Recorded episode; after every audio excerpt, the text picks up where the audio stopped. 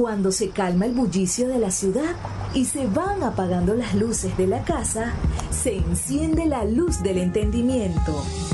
Desde este momento comienza Puerto de Libros, Librería Radiofónica, programa que contiene todos sus elementos tipo A. Puede ser escuchado por niños, niñas y adolescentes sin la supervisión de padres, madres o representantes.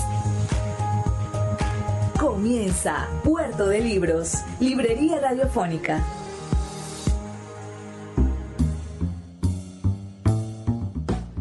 Bienvenidos a Puerto de Libros, Librería Radiofónica. Les habla Luis Peroso Cervantes, quien de lunes a viernes de 9 a 10 de la noche trae este programa para todos ustedes que hacemos con tantísimo cariño desde Radio Fe y Alegría en Maracaibo. Tenemos para ustedes hoy una noche especial, una noche musical, musical pero armoniosa, llena de, de lo más eh, genial de la música, de, de ese patrimonio humano que trasciende más allá de los tiempos y que muy pronto quizás sea el legado real de la humanidad. Si dentro de 5.000 años, pongamos el doble de, del tiempo que tenemos como civilización, no nos encontramos sobre la Tierra, estoy seguro de que este hombre, este hombre brillante uh, que estuvo entre nosotros y que hizo posible que su música se convirtiera en inmortal, este hombre seguirá para las siguientes civilizaciones. Cuando lleguen los extraterrestres, como en esa maravillosa película Inteligencia Artificial, pasados miles y miles de años, uh, en ese momento descubrirán el patrimonio musical que dejó para todos nosotros el gran autor musical Beethoven. Hoy vamos a estar leyendo fragmentos de la biografía de Beethoven de Biblioteca Salvat, escrita por Marion Scott y publicada esta en 1985 en español por la biblioteca Salvat. Es una traducción de la misma de, de, la obra en inglés, publicada en este caso en inglés por G. M. Den and Son, que es una editorial inglesa, ¿no? Entonces vamos a estar hoy compartiendo, compartiendo un poco con ustedes sobre eso y vamos a estar um, escuchando los fragmentos de un documental bellísimo uh, generado por un movimiento de músicos colombianos que, que, de verdad aman la música clásica y les han enseñado a, a buena parte de Latinoamérica un proyecto lindísimo a, a llevar el pensamiento musical, el, el, amor por la música más allá. Entonces vamos a estar conversando sobre estas dos cosas, estas dos aguas de, de, de la música, ¿no? Primero, este, estos fragmentos del libro, de la biografía de Beethoven y posteriormente vamos a escuchar el fragmento del documental donde se donde se explica cuál es la genialidad de la novena sinfonía, esa pieza fundamental de la raza humana que, que tanto nos llena de regocijo y de posibilidades de transformación humana. Vamos a tener una noche interesante. Así que pueden enviarnos su sintonía, pueden reportar su sintonía al 0424 672 3597 0424 672 3597 y también pueden hacerlo a través de nuestras redes sociales arroba librería radio en Twitter y en Instagram. También estamos, como ustedes saben, en nuestra página web radio.puertodelibro.com.be donde se encuentran ya cargados todos nuestros programas. Y este mismo programa que ustedes están escuchando hoy, lo más seguro es que ya esté cargado a la, a la página y ustedes puedan escucharlo en vivo. Si se, por alguna razón se va la luz aquí en la emisora y ustedes quedaron cortados, bueno, pueden ir allá a, nuestra página web y encontrar el programa, descargarlo, compartirlo. Lo mismo, algunos de nuestros programas, algunos de los fragmentos, nuestras secciones se encuentran en YouTube.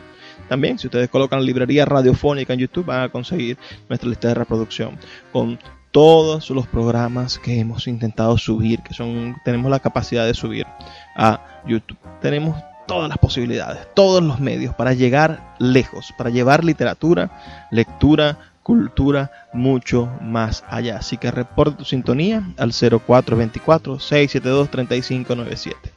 Ahora escuchemos el mensaje que tienen para nosotros nuestros anunciantes, las personas que hacen posible que Puerto de Libros, Librería Radiofónica, llegue a sus hogares de lunes a viernes, de 9 a 10 de la noche, por la señal de Radio Fe y Alegría. Sultana del Lago Editores es una empresa zuliana de servicios editoriales. Nuestro catálogo tiene más de 100 títulos de autores nacionales e internacionales. Además, somos la única editorial que presta servicios de impresión bajo demanda en Maracaibo. No necesitas invertir en grandes tirajes. Tus lectores pedirán tu libro, nosotros lo imprimiremos y tú obtendrás regalías. Por ello, también editamos internacionalmente en Amazon y Google Play Books. Conoce más en nuestra nueva página web www.sultanadelago.com o siguiéndonos en Instagram como arroba sultana del lago. Entonces esta noche vamos a estar hablando del gran Beethoven. Vamos a leer esta pequeñísima reseña para que comencemos, ¿no? La primera página del libro dice Ludwig van Beethoven, 1770 1827. En este año 2020 se celebran 250 años del nacimiento de Beethoven. El genio de Bonn, el gran sordo, el único. Todos los adjetivos han sido agotados para referirse a Ludwig van Beethoven, nacido el 16 de septiembre de 1770 en la pequeña ciudad alemana de Bonn su increíble talento y su vocación musical estuvieron a punto de ser anulados por la pretensión de su padre de presentarlo como niño prodigio y por el inhumano régimen de estudios a que fue sometido en su niñez. La muerte de su madre le dejó tempranamente a cargo de su familia y en 1792 fijó definitivamente su residencia en la capital austríaca. Allí concibió y desarrolló su obra creativa, amplia y poderosa, columna vertebral de toda la evolución posterior del arte musical. A partir de 1797 comenzó a experimentar una creciente pérdida de la facultad auditiva que le llevó a una sordera irreversible y total. Esta desdicha no alteró en lo más mínimo su poder creativo y algunas de sus más sublimes obras fueron compuestas cuando ya se encontraba totalmente sordo.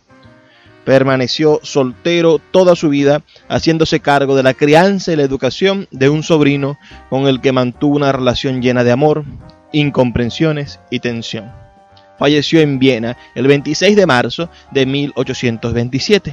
Beethoven es una de las personalidades artísticas inclasificables de la historia humana, que trasciende todas las corrientes y escuelas. Se le considera, sin embargo, el gran fundador del romanticismo musical y en su grandioso aporte hay reformas que tuvieron influencia decisiva en la música de los años siguientes. Pero además fue el paladín de la dignidad y la independencia de los creadores artísticos. Su poderosa voluntad le permitió liberarse de las servidumbres que condicionaban entonces la vida y la creatividad de los artistas y forjar la primera imagen moderna del músico independiente.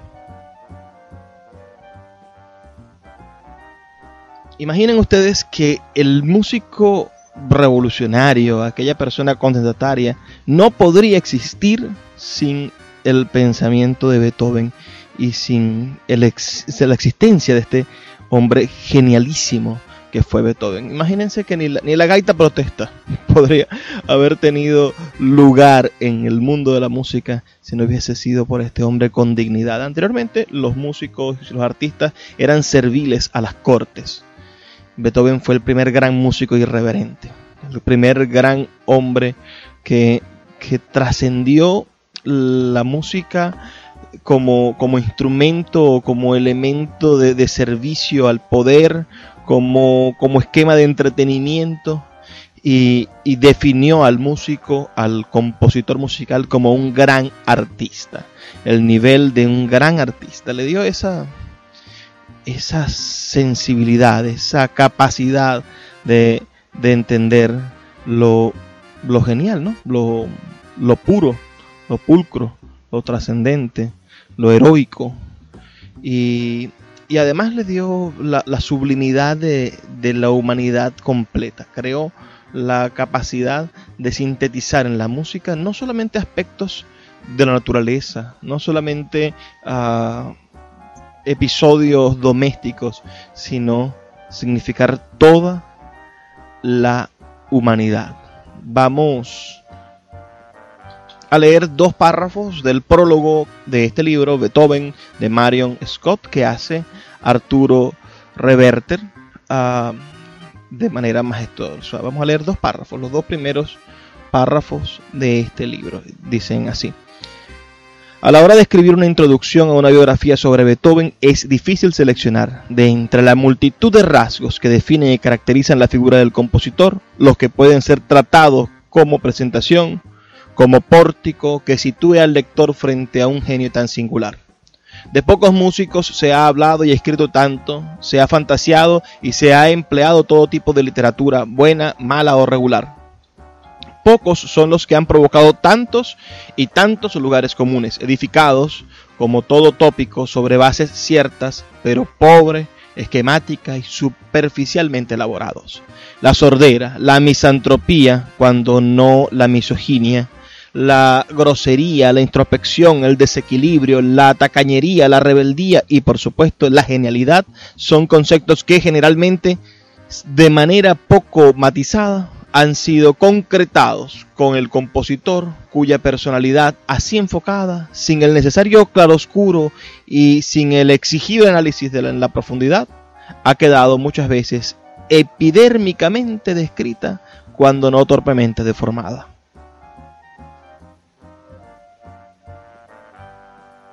Arturo Reverte continúa durante uno, dos, tres, cuatro, cinco párrafos más haciendo una introducción divina para esta estupenda biografía que escribió Marion Scott Beethoven y publicada por los amigos de Salvad en su colección Grandes Biografías. Un libro que de verdad se consigue bastante en las librerías de usado, bien sea en, en cualquier lugar del, del, país, en cualquier lugar donde haya una venta de libros usados, te va a conseguir la colección completa de biografías de Salvade. Allí va a poder adquirir este tomo de Beethoven. Debe estar también disponible en internet y hay muchas ediciones y reediciones que hizo la Biblioteca Salvad de este libro. Vamos a seguir leyendo algunos fragmentos más de, del libro a lo largo de este programa, pero ahora vamos a hacer una, una pausa. Una pausa interesante, ¿no? Una pausa, como todo, una pausa dada para que la literatura pueda entrarnos, hacernos felices. Y después de esa pausa vamos a escuchar un fragmento de un documental, un documental donde se estudia la novena sinfonía de Beethoven, esa obra maestra de la literatura esa obra maestra de, la música, esa obra maestra del, del saber, ¿no? Del saber humano. No solamente, digo que de la literatura porque, bueno, tiene un, una adaptación poemática, su última, su último movimiento de esta sinfonía. Eh, esta es una, es una armonía coral, tiene un, una parte coral y se, se canta un, maravilloso poema que es el himno a la alegría, que quizás es la parte que más conocemos de la obra. Así que disfruten bastante ese, este pequeño documental que vamos a estar escuchando, 13 apenas, un segmento de 13 minutos y ya volvemos con más de Puerto de Libros, Librería Radiofónica. El poeta Luis Peroso Cervantes le acompaña en Puerto de Libros, Librería Radiofónica, por Radio Fe y Alegría, con todas las voces.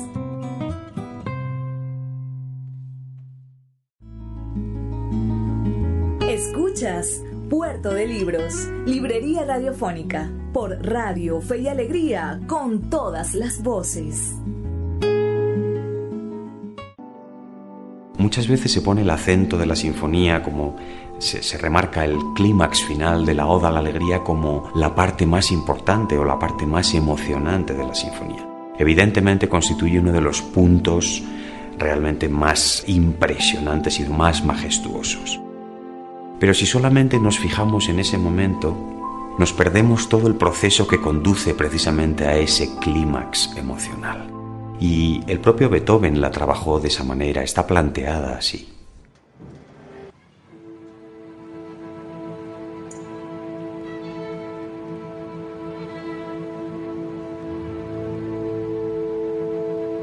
El primer movimiento de la sinfonía comienza con unos neutros intervalos de quinta. No sabemos qué va a suceder. Es como el comienzo de la vida de cualquier persona. De pronto estalla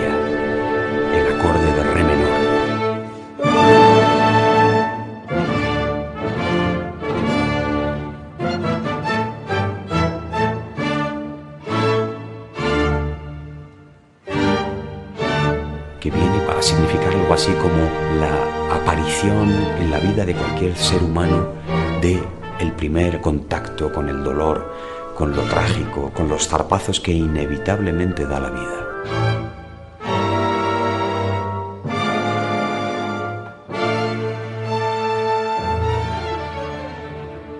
Después viene el tema femenino que cantan los vientos, es de una enorme dulzura. Evidentemente en la vida de cualquier persona se dan la mano estas dos realidades insoslayables, el dolor, el fracaso, la soledad, incluso la muerte.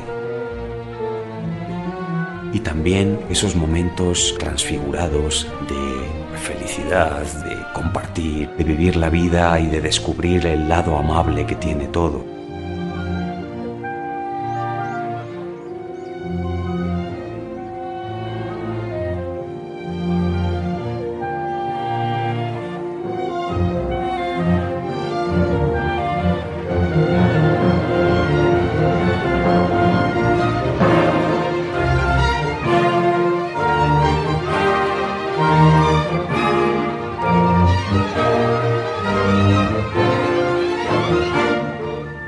Pienso que el primer movimiento habla de estas dos cuestiones. Es la vida de cualquier persona y la experiencia del dolor y del gozo.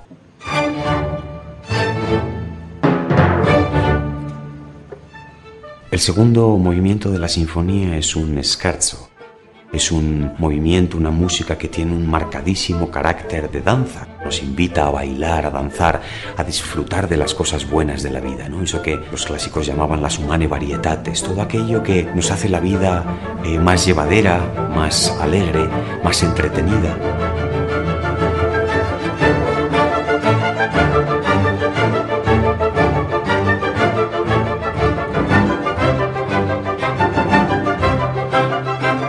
El segundo movimiento habla de todo eso que nos encontramos los hombres y ante lo que tenemos que tomar partido.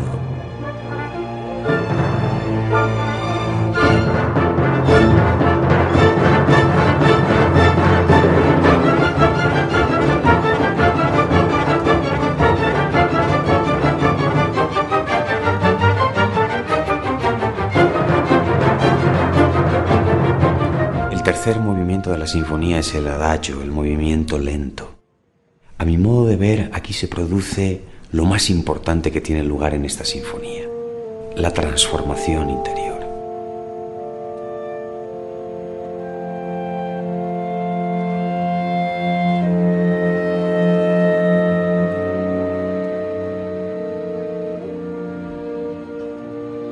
Esta música dilatada, larguísima, absolutamente espiritual, casi no se puede decir nada, uno solamente puede dejarse penetrar, atravesar por esta música maravillosa que nos pone en contacto con lo más genuinamente personal de nosotros mismos.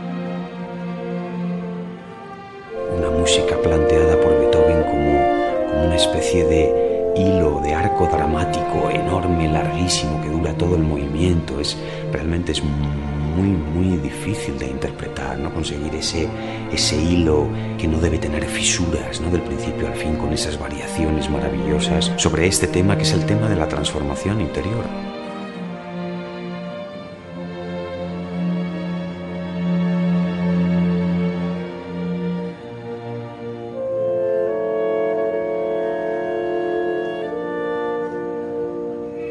El sujeto se pone delante de sí mismo y se formula las grandes preguntas. las preguntas que tienen que ver fundamentalmente con el amor, la muerte y la trascendencia. En virtud de la respuesta que el sujeto dé a esa interpelación, a esas preguntas, entonces el sujeto resulta transformado y entonces está en disposición de ir vaciándose de sí mismo para poco a poco ir fijándose en los demás, abriéndose con generosidad a los demás y en concreto a todos los demás, a esas personas que quizá lo pasan peor que uno mismo.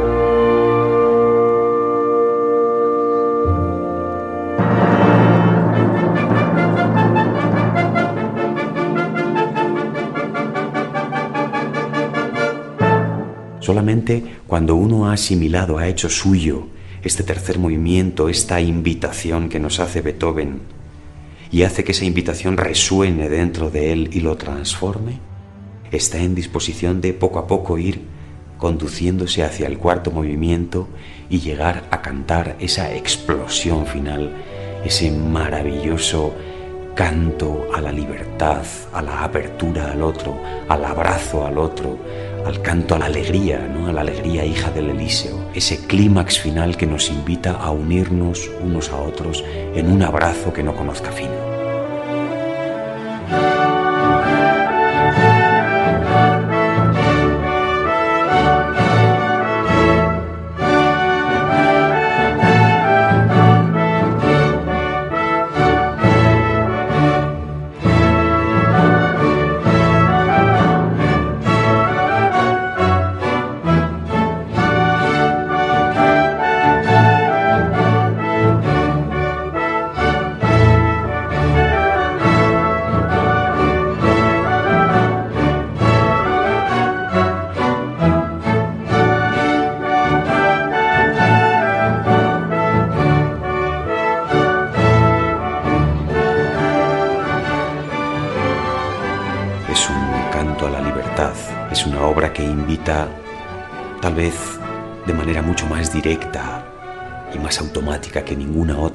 Musical, a que todos los hombres nos unamos en un abrazo, en un beso que llegue al último rincón de la tierra. De ahí viene el nombre del proyecto, A Kiss for the World, es la traducción de uno de los versos de la Oda a la Alegría de Schiller, con la que acaba la novena sinfonía, ¿no? Abrazaos multitudes este beso al mundo entero.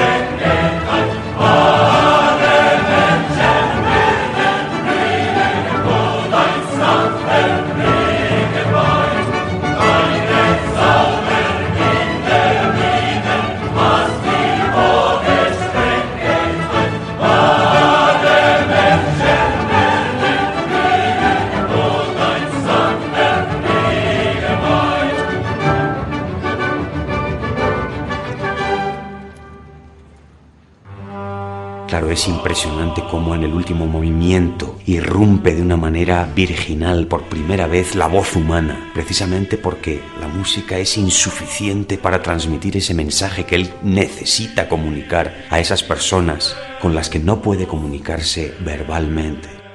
Es la gran herramienta contra la incomunicación.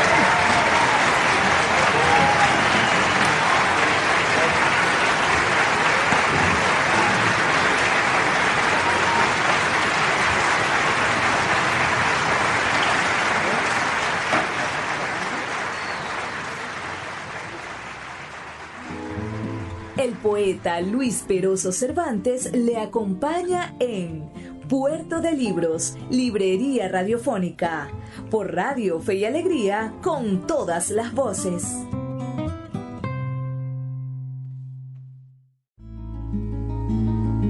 Escuchas Puerto de Libros, Librería Radiofónica, por Radio Fe y Alegría, con todas las voces.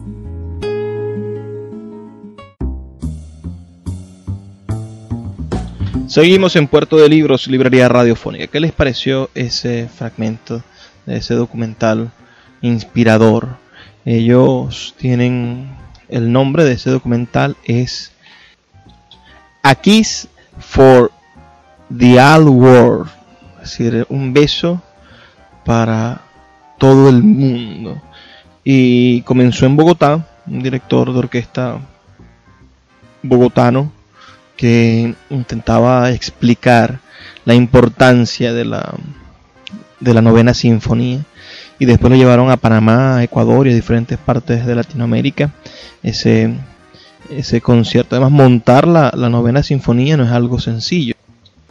Creo que hay versiones maravillosas. Los invito a buscar la versión que dirige Tudamel de esta maravillosa Sinfonía de Beethoven, la novena Sinfonía de Beethoven. Ustedes recordarán también la quinta, ¿no? Aquella, por eso, eso esas cuatro notas que se repiten y que nos hacen recibir toda la emoción del mundo. Vamos a leer ahora un fragmento del, del libro que estamos leyendo, ¿no? De Beethoven, de Marion Scott. Vamos a leer el capítulo número 9 un fragmento del capítulo número 9 que está dedicado a la personalidad de Beethoven como músico.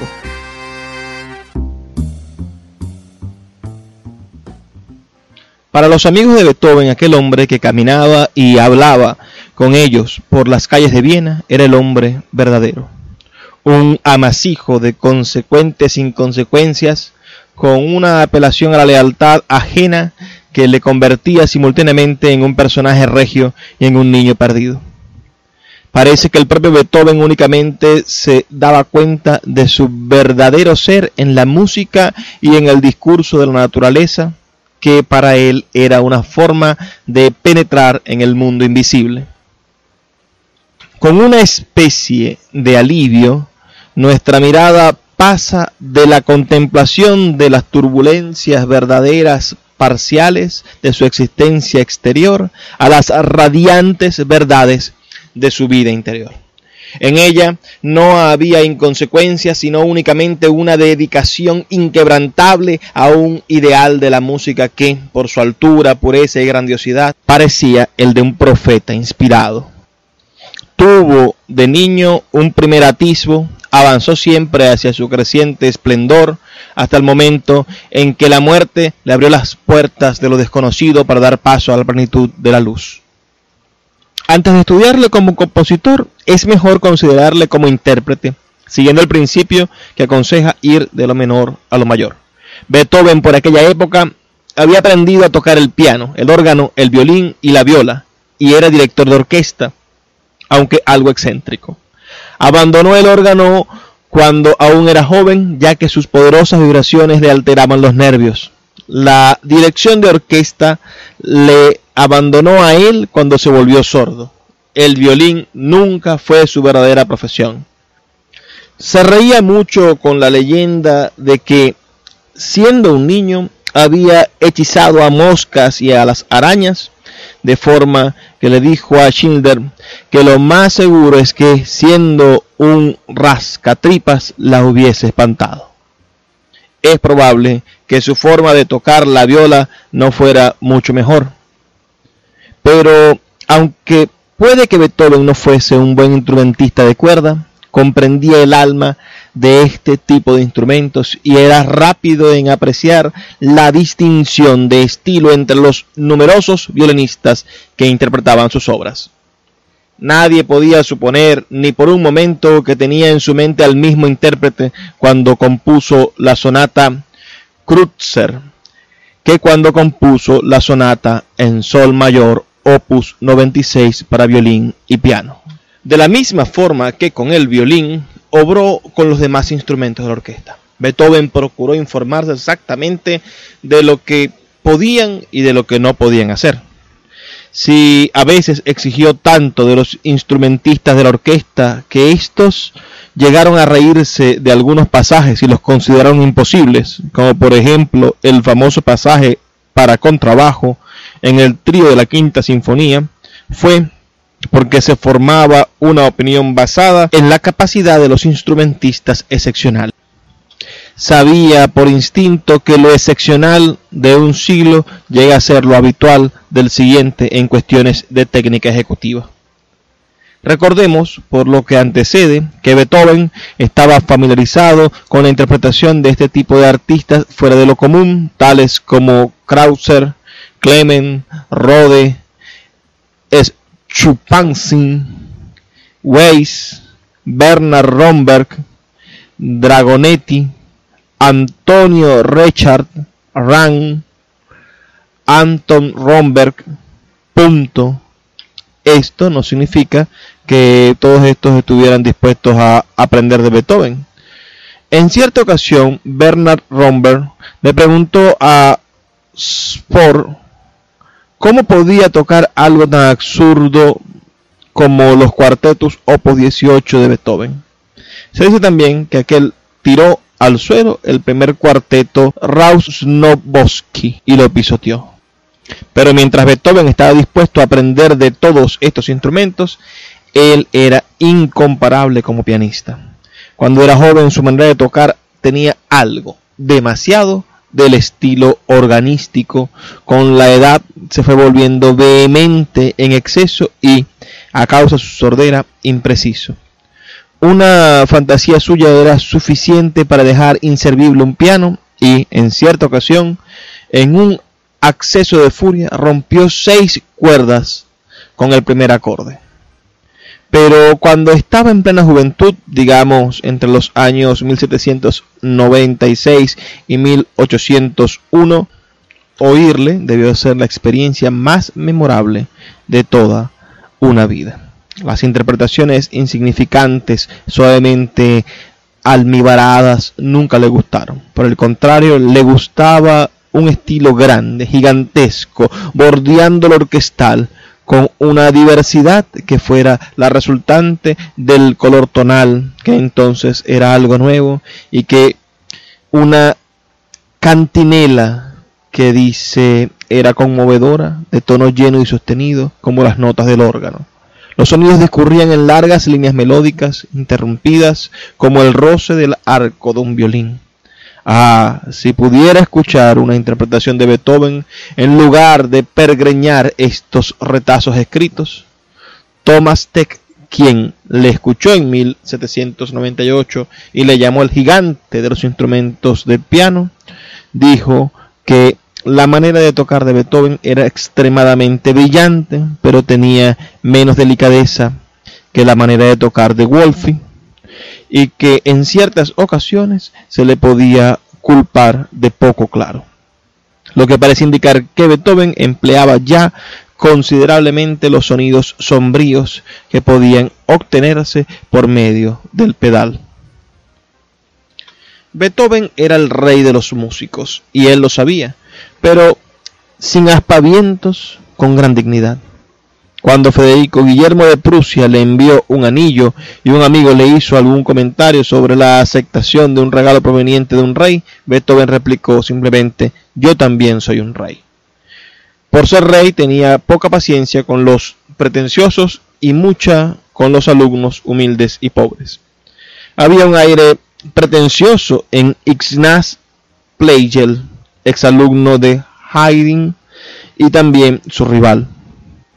Cerny cuenta que Pleigel había venido de París trayendo consigo sus más nuevos cuartetos y que tanto el autor como su música fueron agasajados en una gran fiesta dada en la casa del príncipe Lobkowicz. Beethoven se hallaba presente. Cuando acabó el programa, alguien le pidió que tocase. Beethoven, malhumoradamente, caminó hacia el piano, cogió por el camino la parte del segundo violín de uno de los cuartetos de Pleigel, lo lanzó del revés sobre el pupitre y comenzó a improvisar. Cerny continúa diciendo, nunca se le había escuchado improvisar tan brillantemente, con más originalidad y esplendor, como en este atardecer, pero a lo largo de toda la improvisación, con un hilo o cantus firmus, a través de las voces medianas corrían aquellas notas que, siendo en sí mismas insignificantes, él sabía hallar en la página accidentalmente abierta del cuarteto, sobre la que construyó las melodías y las armonías más osadas, en el estilo de concierto más brillante. El viejo Pleigel solo pudo mostrar su asombro besándole las manos. Resulta muy emocionante trazar los pasos sucesivos de su genio en los años tempranos aprendió sin duda muchas cosas que nunca le fueron enseñadas, efectos que quedaron impresos sobre su naturaleza sensible y debidos a la música de otros compositores. Mozart ejerció una influencia predominante. Beethoven la sintió tan fuertemente que se dio cuenta del peligro y durante un tiempo evitaba oír las óperas del salburgués para evitar que minasen su individualidad. El hecho de que Mozart le afectara tan poderosamente no puede sorprendernos, ya que Mozart era la revelación de una perfección tal como nunca se había conocido en la música hasta entonces. Ha sido llamado el compositor de los compositores. Aquellos toques mágicos de Mozart, simples y, no obstante, milagrosos, emocionaron a Beethoven hasta lo más profundo de su ser. Lo sabemos, aparte de la evidencia de su música, por la historia que Madame Kramer conservó de su marido, John Kramer y Beethoven estaban paseando por el Augarten y escuchando una interpretación del concierto de piano en do menor K 491 de Mozart. Kramer, vale la pena recordarlo, es el único pianista a quien Beethoven alabó. Cuando se acercaba el final del concierto, Beethoven se detuvo de pronto, atrajo la atención de Kramer sobre el hermoso motivo introducido por primera vez hacia el final y exclamó, Kramer, Kramer, nunca podremos hacer nada parecido. Y entonces, y entonces se rindió enteramente a la música, columpiándose aquí y allá y llevando el ritmo con extremo deleite. El amor a Mozart duró toda su vida, aunque pasó el peligro de que hiciera vacilar su personalidad. Podría ser una fantasía mía, aunque creo que no. Pero me parece oír detrás de la música ceremonial de una obra incluso tan tardía como su obertura La dedicación de la casa de 1822, los tonos solemnes y la dignidad fugal de la flauta mágica, que de todas las óperas de Mozart era la preferida por Beethoven.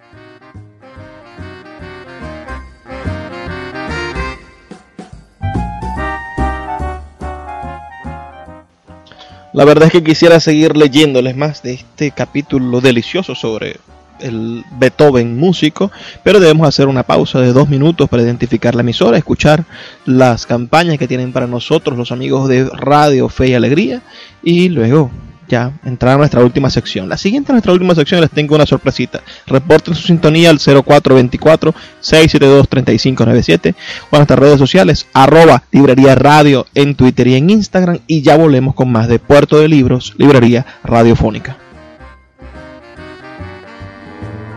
El poeta Luis Peroso Cervantes le acompaña en Puerto de Libros, Librería Radiofónica, por Radio Fe y Alegría, con todas las voces.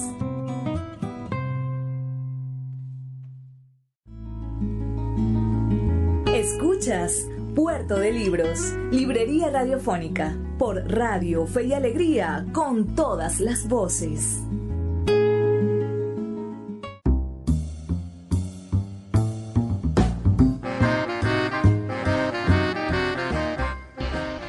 Bueno, ya esta es la última sección de nuestro programa. Les tengo un fragmento de una conferencia deliciosa sobre la música, uh, donde el gran humanista, músico y promotor de la música uh, de, en español, es un hombre espectacular, estudiado en, eh, con títulos en, en, humanismo, Ramón Henner, uh, habla sobre su relación fundamental, su relación de, cercanía con el gran con el gran Beethoven, ese, ese hombre que logró superar todas esas dificultades. Entonces vamos a escuchar esta, este fragmento de esa conferencia donde él explica por qué Beethoven es el héroe de su vida y luego vamos a escuchar la obertura de la quinta sinfonía de Ludwig van Beethoven.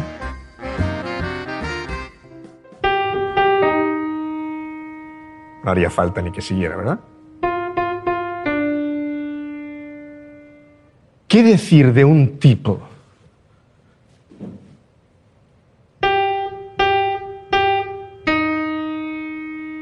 ¿Qué decir de un tipo que es capaz de desnudar su alma entera, de mostrar al mundo lo inmenso que es con cuatro notas, que son siempre las mismas? Ta ta ta tam, ta ta ta tam. Ta ta ta tan, ta ta ta tan, ta ta ta tan. ¿Sí? Un, dos, tres, cuá, un, dos, tres, cuá, un, dos, tres, cuá, un, dos, tres, cuá, un, dos, tres, cuá, un, dos, tres, cuá, un, dos, tres, cuá, un, dos, tres, atro. Todos estamos hoy aquí un poco por Beethoven. Todos. Es la primera persona que se pone en el centro de su música. Es la primera persona que dice, la música va a explicar quién soy. Es el primer tío que empieza a escribir música pensando en esa idea, en la idea del creador, en la idea de que todo lo que yo hago pasa por mí. Todo lo que yo sea capaz de plasmar en la partitura es porque yo, Beethoven, soy genial. Él se convierte en el héroe de su propia música para decir para decir que yo soy un artista, en lugar de adquirir una posición chulesca, una posición de superioridad, él hace todo lo contrario. Dice, ¿y sabéis qué voy a hacer ahora que os he dicho que soy Beethoven y que soy el más grande? Os voy a desnudar mi alma entera para que la veáis por dentro, porque es mi regalo. En su tercera sinfonía,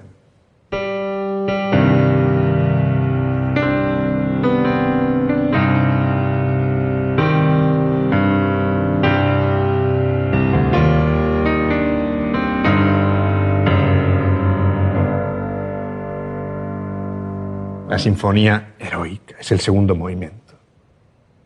Es el entierro, la marcha fúnebre, el momento de pensar en un gran hombre. Y después un día se levanta y hace la séptima sinfonía. Con este acorde de la.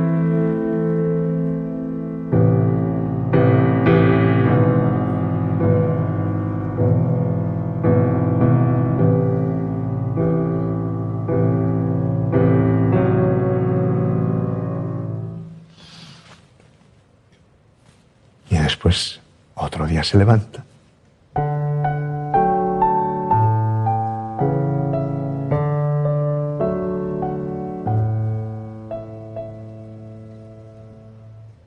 Desde la marcha fúnebre de la tercera sinfonía hasta el himno de la alegría de la novena sinfonía, está toda nuestra vida, que no la suya, que también, sino toda la nuestra. Para decirnos desde el principio hasta el final cómo somos. Es el hombre que es capaz, mejor que nadie, de explicar quiénes somos y por qué somos como somos. Y lo hace sin ninguna pretensión, siendo sordo. Un hombre que se avergonzaba, se ocultaba de los demás, porque era sordo. Esto que acabamos de tocar, él nunca lo escuchó. Pensad un momento en esto.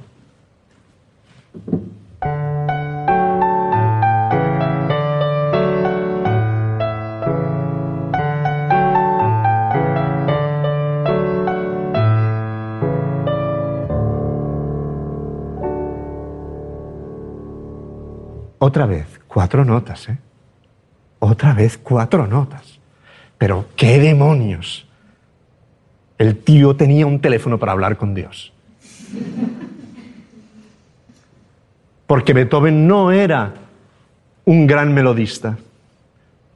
Su armonía muchas veces es débil. Su ritmo muchas veces es primario. Pero cuando tú coges todas esas cosas que separadas no son nada y las juntas,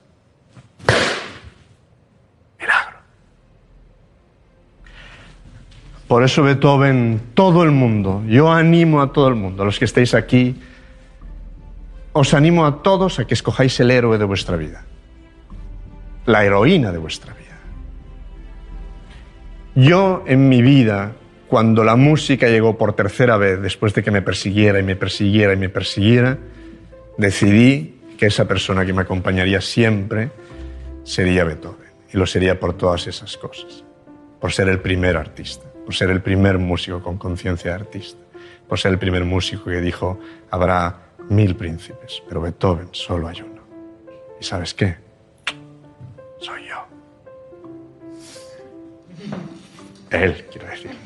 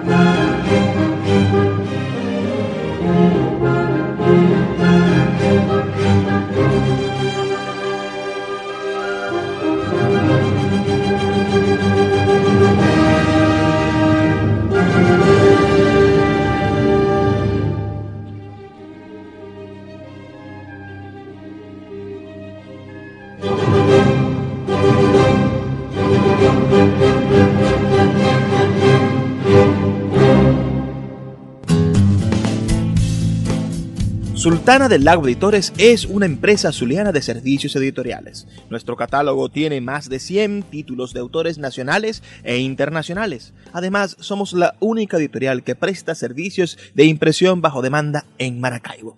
No necesitas invertir en grandes tirajes. Tus lectores pedirán tu libro, nosotros lo imprimiremos y tú obtendrás regalías. Por ello, también editamos internacionalmente en Amazon y Google Play Books. Conoce más en nuestra nueva página web www.sultanadelago.com o siguiéndonos en Instagram como arroba sultana del lago.